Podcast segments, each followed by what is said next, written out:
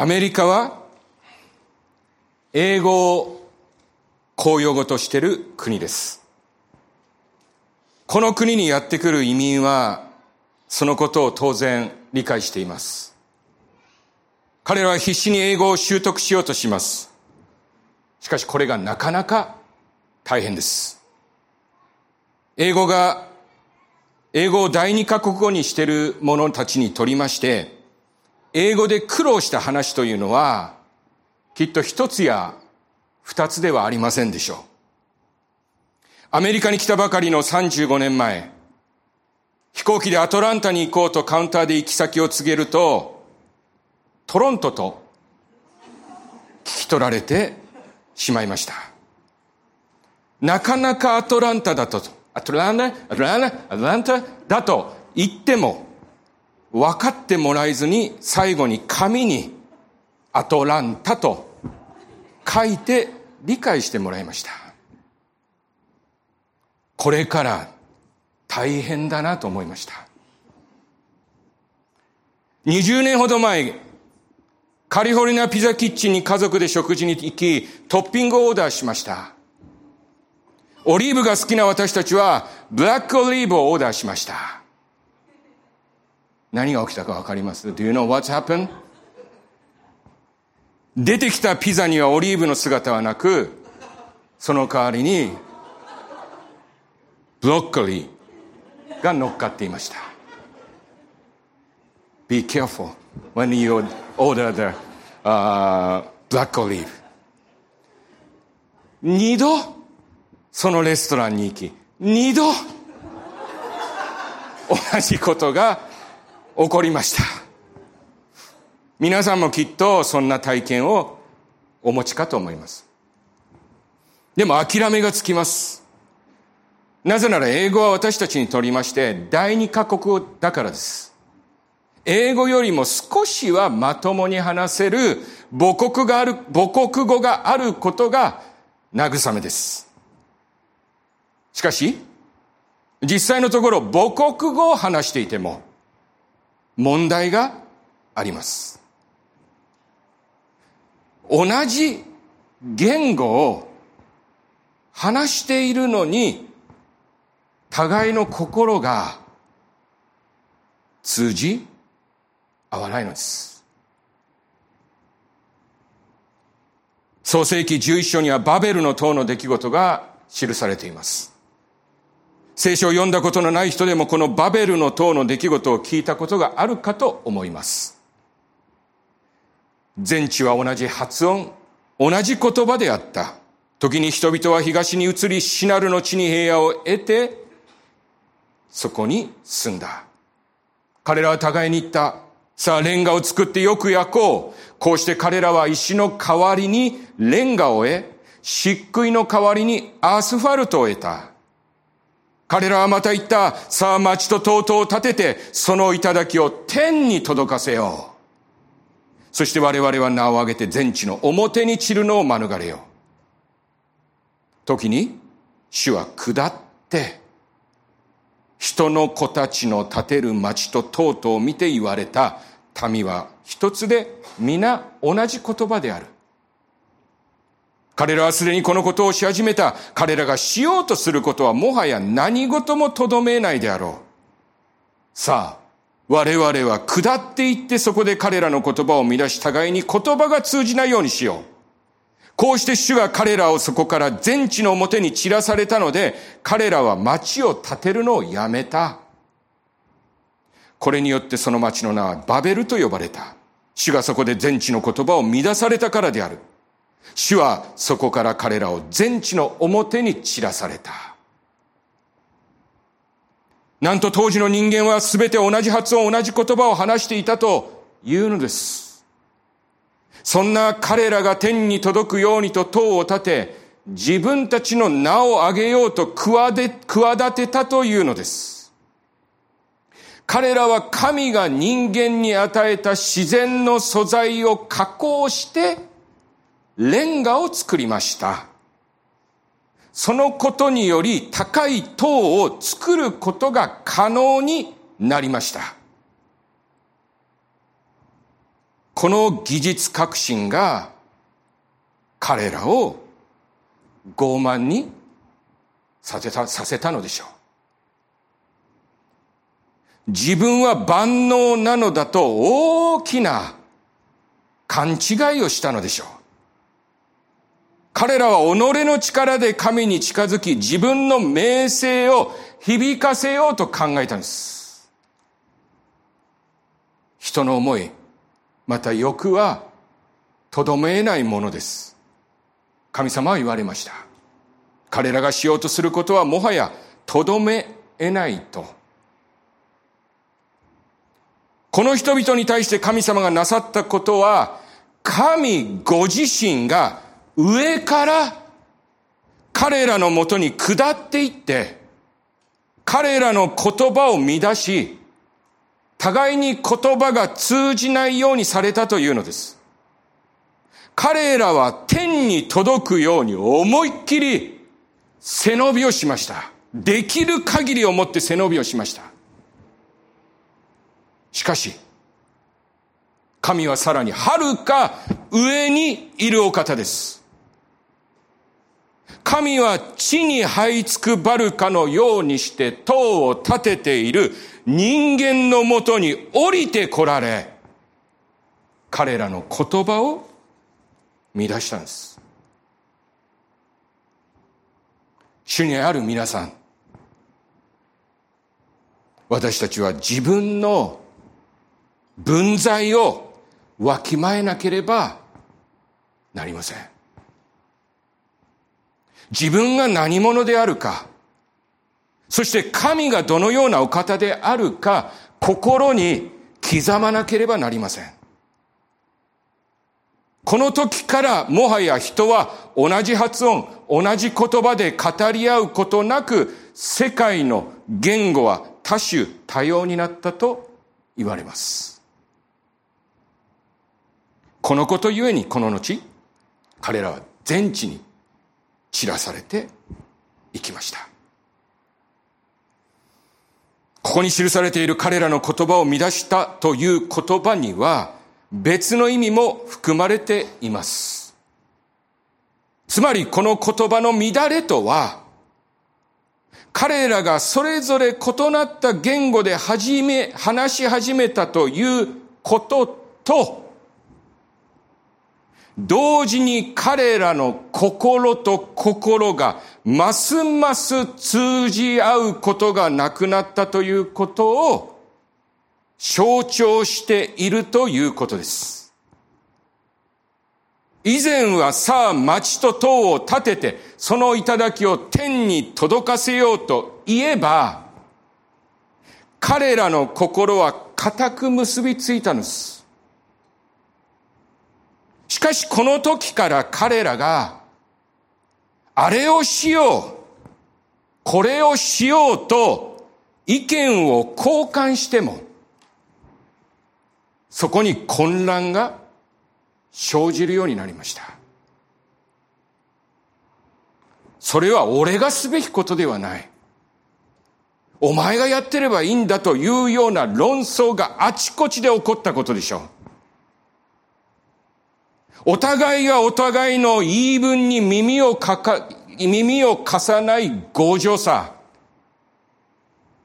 相手の提案と忠告を聞くことができない堅くなさというものが人間の根深い問題となっていったんです。私たちには皆母国語があります。同じ母国語を話す者同士であれば、互いに通じ合う言葉を語ることができます。しかし、そこに皆さん、本当の心と心のコミュニケーションが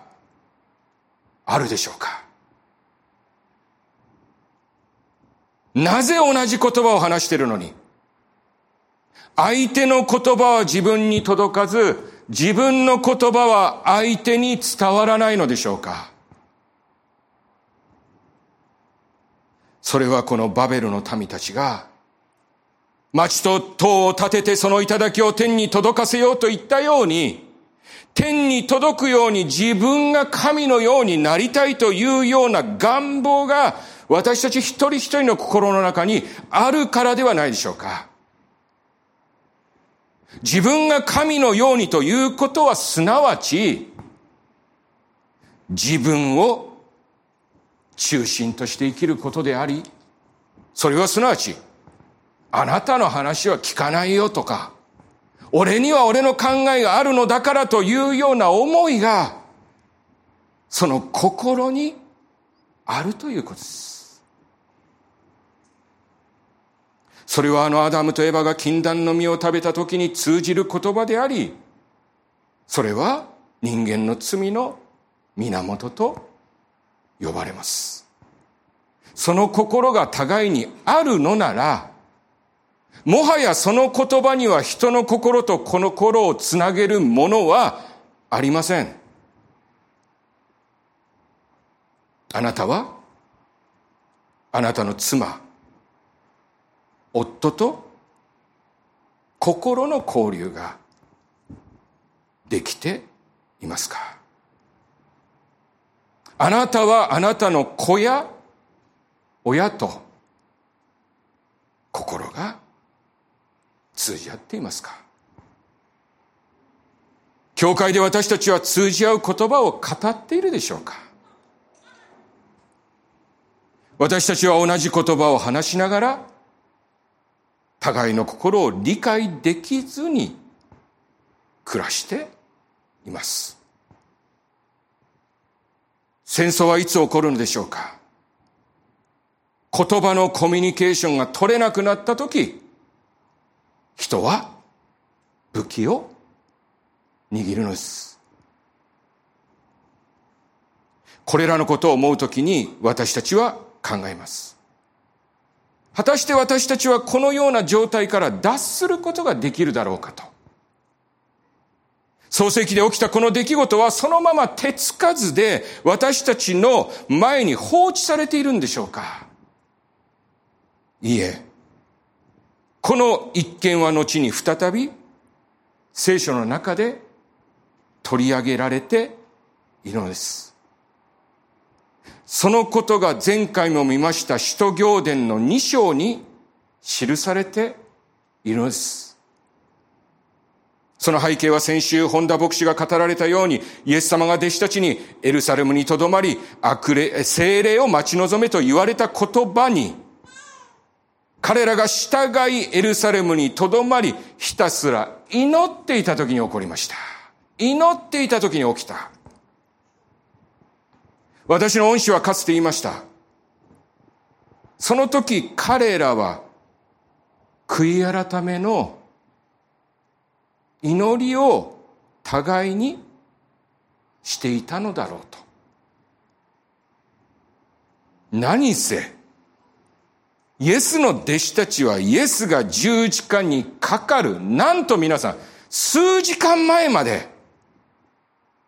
俺たちの間で誰が一番偉いのかと言い合っていたのですから。誰かに仕えるなんてことは彼らにはとんでもない話で、その彼らの目の前で、彼らの足を現れたイエス様の姿とこの手のぬくもりを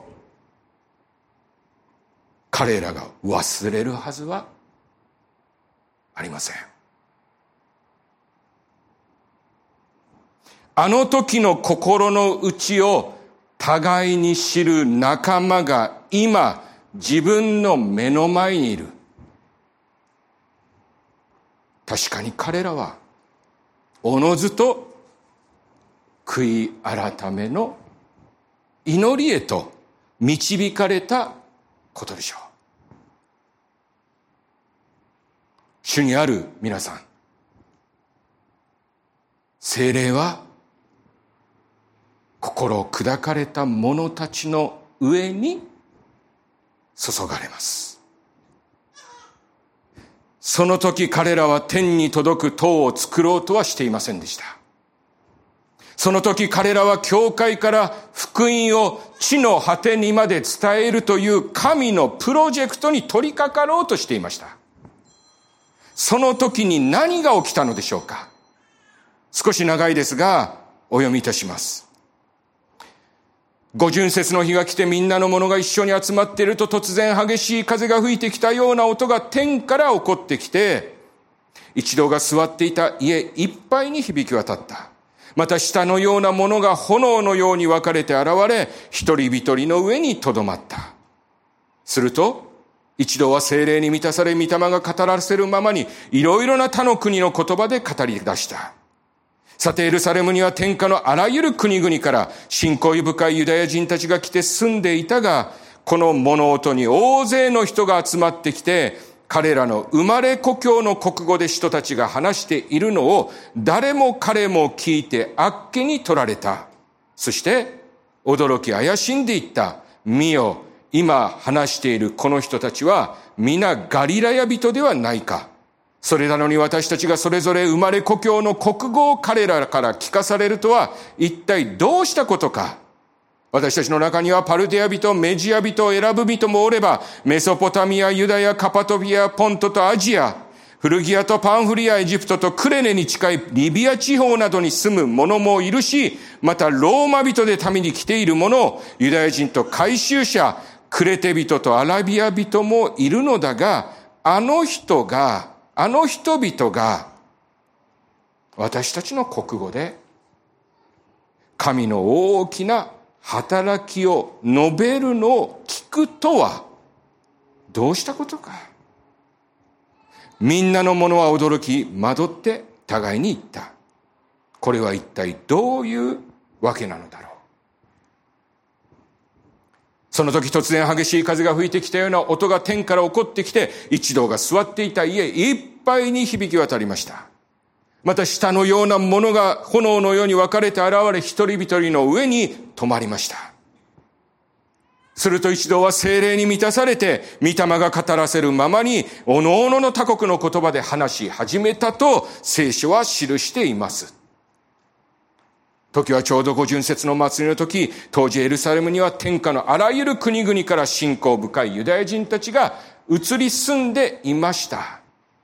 彼らの出身地がここには記されていますが、これはいわゆるディアスポラと呼ばれる各国に離散したユダヤ人の出身国のことで、そのユダヤ人たちがエルサレムに集まってきたのです。バベルの出来事で人々は世界に散らされましたしかしこの使徒行伝の時代にはその散らされた者たちが再びエルサレムに集まり移り住んでいたのですそして彼らは精霊に満たされ自分の生まれ故郷の言葉で話し始めたというのです。彼らは何を話していたんでしょう？この光景を見ていた人たちは言いました。あの人々が私たちの国語で神の大きな働きを述べるのを聞くとはどうしたことか。バベルの時代。彼らはどうしたら自分たちが神の頂に届くことができるかと話し合いました。しかし、使徒行伝の時代、彼らの上に精霊が望んだとき、彼らは神の大きな働きについて語り合ったのです。彼らがその時共有した思いは、自分たちの素晴らしさではありません。彼らの神の物語を共有し、それぞれの、どうぞ覚えてください。それぞれの生まれ故郷の言葉、すなわち彼らの母国語で、神を褒め称えたのです。ここに書かれていることは、明確なメッセージを私たちに語りかけます。それは、おのおのの母国の言葉で、神の大いなる働きを褒め、称える者たちが、共に集まることを神は喜ばれ、そこから最初の教会は立て上げられていったということです。お前の話などは聞いていられない。なんで俺がお前と働かなければならないんだ。バベルの塔ではそんな光景が至るところで起きていたことでしょう。それに対して精霊を受けた人たちはどうなったでしょうか？この後の使徒行伝2章の42から47節を見ると、バーベルの塔とは異なる者たちの姿がそこに見ることができます。そして一同はひたすら人たちの教えを守り、信徒の交わりをなし、共にパンを裂き、祈りをしていた。みんなのものに恐れの念が生じ、多くの奇跡と知る人が人たちによって次々に行われた。信者たちは皆一緒にいて一切のものを共有にし、資産や持ち物を売っては必要に応じてみんなのものに分け与えた。そして日々心を一つにして、絶えず宮詣をなし、家ではパンを裂き、喜びと真心と思って、食事を共にし、神を賛美し、すべての人に好意を持たれていた。そして、主は、救われるものを日々仲間に加えてくださったのである。彼らは言葉や文化は違いども、一緒にいて、心を一つにして、神を崇め称えました。彼らは互いに喜んで仕えていました。ここに記されている彼らの姿は、互いの言葉に耳を貸さない人たちを言い表すものではありません。ここには心を一つにして、食事を共にし、彼らの母国語で神について語り、神を賛美する者たちがいたのです。かつてのように自分たちの名を上げようという思いは微塵もそこになく、ただ主が彼らに、彼、主が彼らが成してくださったことに対して、感謝とともに喜んで応答しようとする彼らの姿をここに見ることができます。主にある皆さん、その感謝と喜びは、おのおのに神様が与えられた言語を通してなされていました。そして、その彼らの姿を見た人たちは、彼らに好意を持ったというのです。皆さん、この私たちの姿に、私たちの本来の伝道があるのではないでしょうか。バベルのプロジェクトは続きませんでした。そこには問題があったからです。私たちの教会のビジョンも、私たちの家庭の一致も、同じ危険性を持っています。しかし私たちの心が砕かれて、そこに精霊が望むときに、私たちの心には相手の言葉を聞いて受け入れる心と、相手の心に届く言葉を語る力が与えられるのです。主にある皆さん、私たちの語る言葉は、互いに通じ合っているでしょうか？私たちは夫婦や親子の間で、このような言葉を語っているでしょうか教会で私たちが語り合う言葉は互いの心に届いているでしょうか世界には多くの啓発本なるものがあります。私も目を通すことがあります。なるほどと心に留めることもあります。しかし最近つくづく思います。これらの100冊の啓発本から何かを得ることよりも、精霊に満たされて、すなわち、御霊のみ、愛、喜び、平和、寛容、慈愛、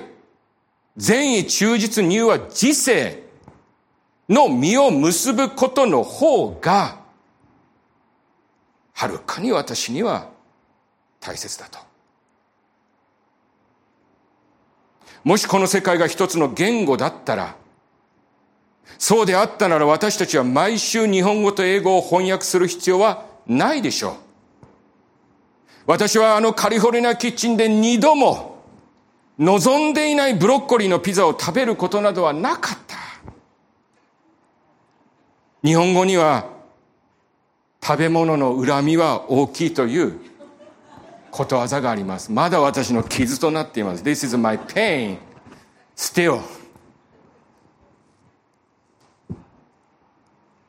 しかし私たちの世界はこのバベルの塔以来異なる言葉を語り合う世界です。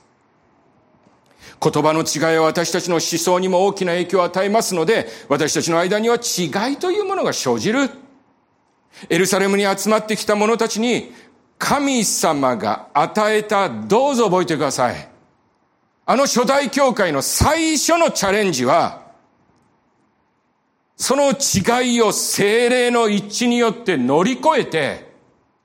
彼らの生き様を通して世界に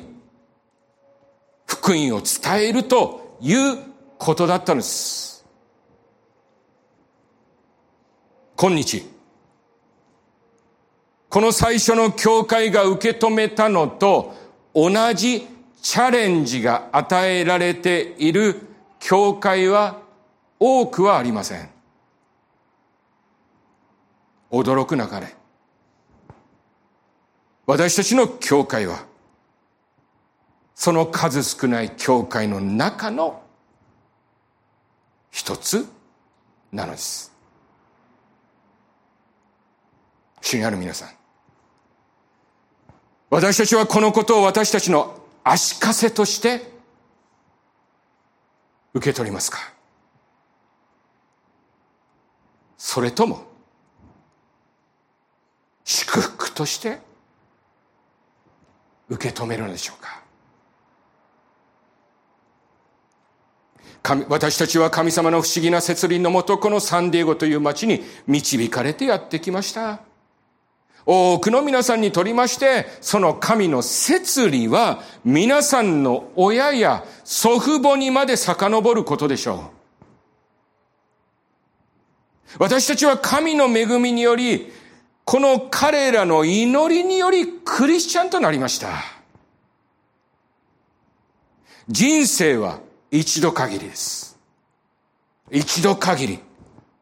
私たちの地上で、この私たちの教会生活、私たちはそこで何を見、何を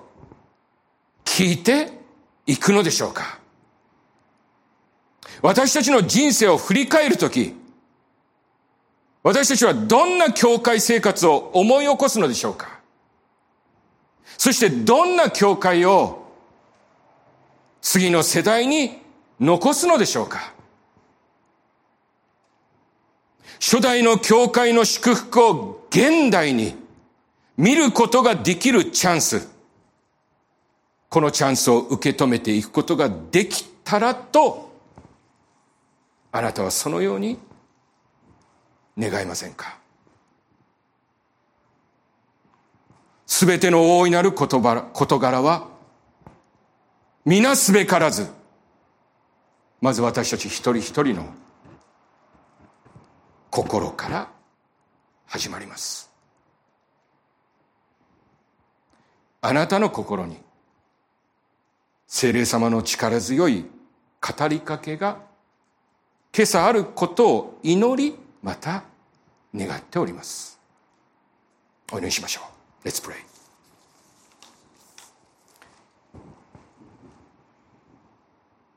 愛する天のお父様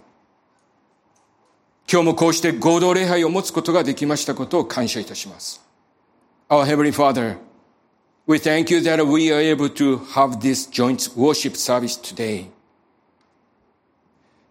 この私たちの教会の姿は、2000年前の教会の姿であるということを私たちは見てきました。We have seen that this church of ours is what the church looked like 2000 years ago. 彼らが共に一つところに集まり、心を合わせ、神を賛美し、礼拝していることをあなたは喜んでくださいました。You have continued to be pleased that they are gathering together in one place with their heart united, praising and worshiping God. そして、それを見た者たちも彼らの姿に好意を寄せました。And those who saw them also found favor with them. どうか私たちも精霊による一致により、この教会がますます主に喜ばれる教会となりますように、日々互いに使い合っていくことができますようにお導きください。Please guide us to serve one another day by day so that the church may become more and more pleasing to the Lord through unity by the Holy Spirit. そして、この同じことが私たちの家庭でも起きていきますように。And may the same thing happen in our homes. 内なる喜びと感謝に私たちを日々満たしてください。Fill us daily with inner joy and gratitude. We pray these things in precious Jesus' name. Amen.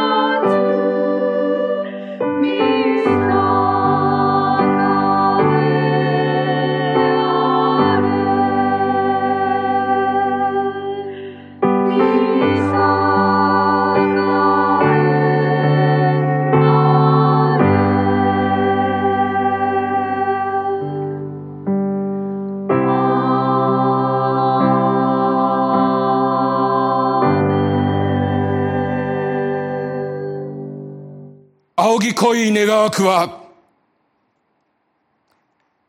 互いに使い合うことを教えてくださった主、イエス・キリストの恵み。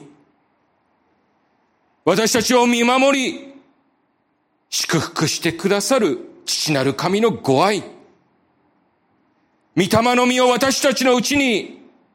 実らせてくださる精霊様の親しき御交わりが、今日この礼拝に出席させていただいた私たち一同の上に、今も後もよよ限りなくあらんことを、May the grace of the Lord Jesus Christ, who has taught us to serve one another, the love of God the Father, who watches over and blesses us, and the intimate communion of the Holy Spirit, who produce in us the fruit of the Spirit, be upon us all, now and forever. Amen.